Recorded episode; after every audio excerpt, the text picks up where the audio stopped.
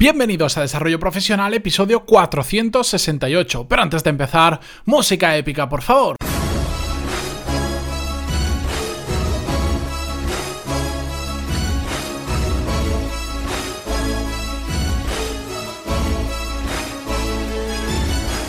Muy buenos días a todos y bienvenidos un jueves más a Desarrollo Profesional, el podcast donde hablamos sobre todas las técnicas, habilidades, estrategias y trucos necesarios para mejorar cada día en nuestro trabajo. En el episodio de hoy os traigo algo que hace ya bastante que no lo hacía, que es traeros una pequeña reseña, review o opinión sobre una aplicación que últimamente se está hablando mucho de ella sobre productividad, que no es nada ni menos que una vieja conocida de muchos, pero que ahora digamos la han separado como una aplicación propia y es que hoy vamos a hablar de Google Task. Para los que no conozcáis qué es Google Task, es, era una pequeña funcionalidad que estaba integrada antes dentro de Gmail, de Gmail, para añadir tareas. Y ahora digamos que le han dado mm, como vida propia, la han independizado, es una aplicación externa, le han cambiado algunas cositas, sobre todo en temas de imagen, con este último cambio que ya sabéis que ha habido dentro de la suite de Google, de Gmail, Calendar, Drive, etc. Bueno, pues han cambiado un poco la imagen, algunas cositas y Google Task ha sido una de ellas que, que se ha visto bastante afectada para bien. Es una herramienta extremadamente útil. Yo os voy a contar hoy muy breve cómo funciona porque es súper simple, pero sobre todo creo que lo importante es, os voy a dar mi opinión de las ventajas y los inconvenientes que creo que tiene, o por lo menos cómo a mí me ha resultado estas últimas dos semanas más o menos que he estado utilizándola para probarla.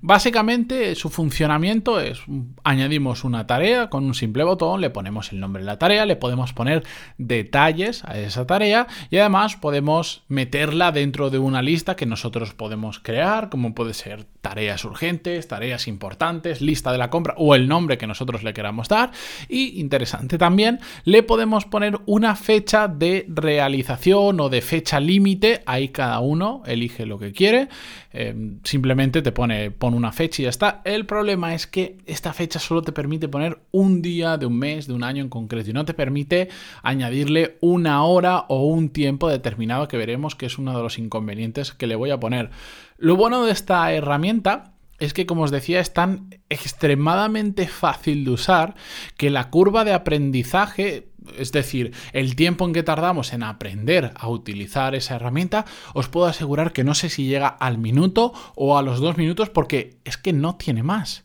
Es que es súper simple y eso, de hecho, me gusta mucho porque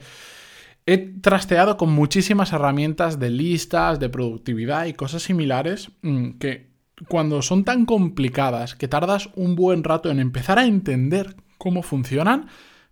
terminas por no usarla o cada vez que quieres añadir una tarea tienes que rellenar tanta información para una simple tarea que tienes que estar cinco minutos metiendo datos que dejas de usarlo. De hecho, hace no mucho tiempo un, oyente del podcast, que desde aquí le envío un saludo, me enseñó una herramienta que tenía desarrollada, que estaba muy en fase beta sobre productividad, y el feedback que le di era exactamente ese, era tan compleja de entender cómo funcionaba, porque hacía tantas cosas y que, ojo, estaba súper bien, pero hacía tantas cosas que eh, me costó mucho rato entender cómo funcionaba y después simplemente no le vi la utilidad porque porque tenía tantos campos que rellenar o tantas opciones que al final te mareaba un poco. También me gusta el hecho de que sea fácil de usar, es, un síntoma, es una consecuencia, perdón, de que el producto es muy simple y de que el foco está puesto en lo que para Google ha decidido en ese momento es importante, que son las tareas. Y ya está. Comparado con otras aplicaciones muy similares que existen, os puedo asegurar que debe ser la más simple del mercado o estará en el top 5 de las más simples porque hay otras tareas, otras aplicaciones de gestiones de tareas que, como os digo, ya se puede meter ahí la, Biblia en verso escrita y aún tendrás más opciones que, que rellenar. Por eso me gusta tanto esta herramienta. Y otra cosa que me encanta de Google Task, como ya viene siendo habitual en otras herramientas de Google, es la sincronización con el resto de productos de la suite de Google o de las herramientas de Google, como puede ser Gmail, Calendar, etcétera, etcétera. Funciona súper, súper bien. Y de hecho, desde que hicieron este último cambio, esta nueva versión de Gmail y de Calendar, que también han tocado otros productos, habréis visto que a la derecha, los que lo usáis habitualmente, ahora aparece una barra donde aparecen aplicaciones relacionadas con ese producto, como puede ser esta de Google Tasks, si estás en Gmail te aparece Calendar, si te aparecerá Google Keep y si tienes algunas extensiones como por ejemplo Streak que Strict for Gmail, que tengo un curso de ello en pantaloni.es y todo, que es un CRM dentro de Gmail, pues eh, veréis que os aparece también ahí un acceso rápido a la herramienta a la derecha. Funciona súper, súper bien, sobre todo para aquellos que nos pasamos un montón de horas dentro de Gmail, Gmail o Google Calendar. El fallo, bueno, que yo le veo a esta sincronización es que, em, claro, al solo poder ponerle una tarea el día, la fecha, pero solo con el día y no con las horas, al sincronizarse con Google Calendar, que sí que te aparece una vez los, digamos, lo has sincronizado, cuando, sobre todo cuando está en la misma cuenta y te vas a Google Calendar y le dices, muéstrame las tareas, porque yo solo tenía desactivado y lo tuve que activar a posta, es que el fallo está en que solo te muestra, te dice, bueno, tal día tienes esta tarea, pero eh, no, no, te la puedes poner en un momento concreto, que es como yo utilizo Google eh, Calendar.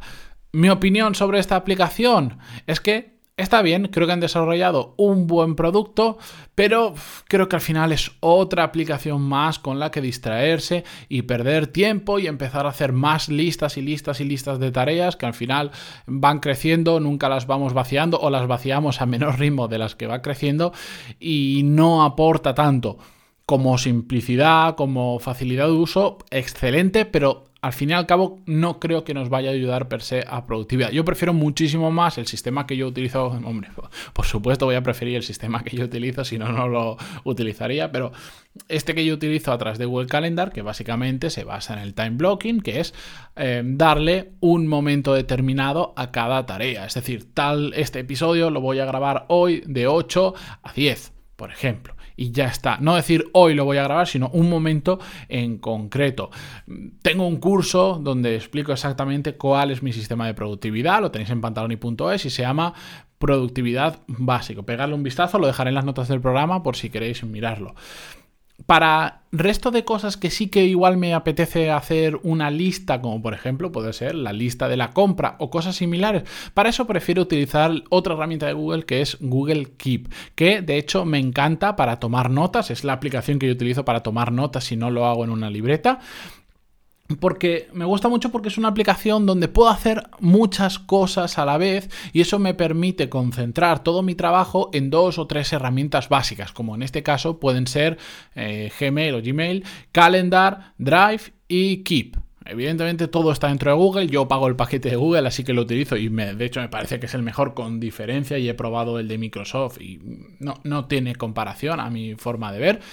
Y a mí Google Keep sobre todo me gusta mucho porque tiene una funcionalidad que puede parecer una tontería, pero que para mí es extraordinaria, que es que cuando tú pones una nota, da igual si vas a hacer una lista, pues ya sabes que Google Keep te permite tomar una nota simplemente escribiendo, puedes hacer una lista de tareas, puedes hacer un montón de cosas. Pero lo que me gusta especialmente es que cuando creas una nota nueva, le puedes añadir un recordatorio ya no solo de fecha como hace Google Task, sino de lugar. Entonces,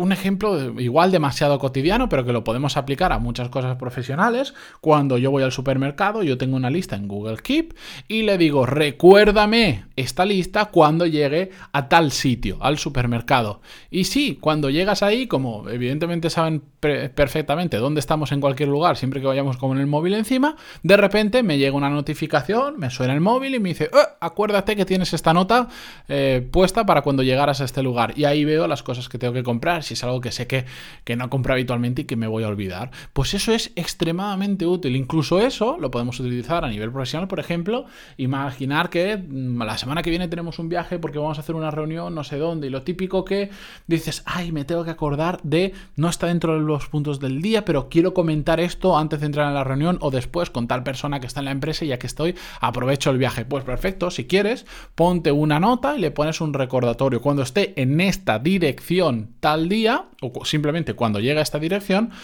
avísame de que tengo esta nota. Y ya está, es extremadamente útil. Configurarlo bien para que el recordatorio esté bien puesto en el lugar adecuado y sobre todo en el móvil tener comprobad que las notificaciones de Google Keep las tenéis activadas porque hoy en día, bueno, depende del sistema operativo, pero ya sabéis que se pueden eh, personalizar por suerte muchísimo. Entonces yo normalmente tengo todas las notificaciones desactivadas para que no me molesten, pero Google Keep como solo me va a saltar en esa situación, sí quiero que no solo que me moleste, sino que, que suene todo lo posible para enterarme de que, de que, tengo ese recordatorio. Por eso a mí Google Keep eh, me funciona mucho mejor que muchas herramientas de hacer listas y tal. No soy muy de hacer listas, sí que es cierto. Incluso en Trello no soy muy de hacer listas, lo utilizo para otros fines, pero yo prefiero al final concentrar casi todo en, aplicaciones que puedan hacer más cosas. No estoy a favor de que hayan aplicaciones que hagan todo, pero en este caso prácticamente con cuatro herramientas manejo mi día a día. Así que nada, con esto mi pequeña review de Google Task, pegadle un vistazo, que es gratuito, que es súper simple de aprender, que tiene versión móvil, por supuesto, y todo eso, y funciona muy bien. Y si os funciona a vosotros, genial. Si cuadra con vuestra forma de, ser productivos, genial. Y si no, al menos, pues para que igual os sirva de inspiración, que mañana entenderéis por qué os digo esto. Y, y si no, al menos por curiosidad y ver cómo funciona. Yo os espero mañana con un nuevo episodio dedicado a la inspiración. Ya lo escucharéis, muy interesante. Y simplemente pues hasta agradeceros antes de, despedirme de vuestras valoraciones de 5 estrellas en iTunes, vuestros me gusta y comentarios en iVoox, que la verdad es que son muy útiles para los creadores de contenido. Muchas gracias por estar ahí y hasta mañana. Adiós.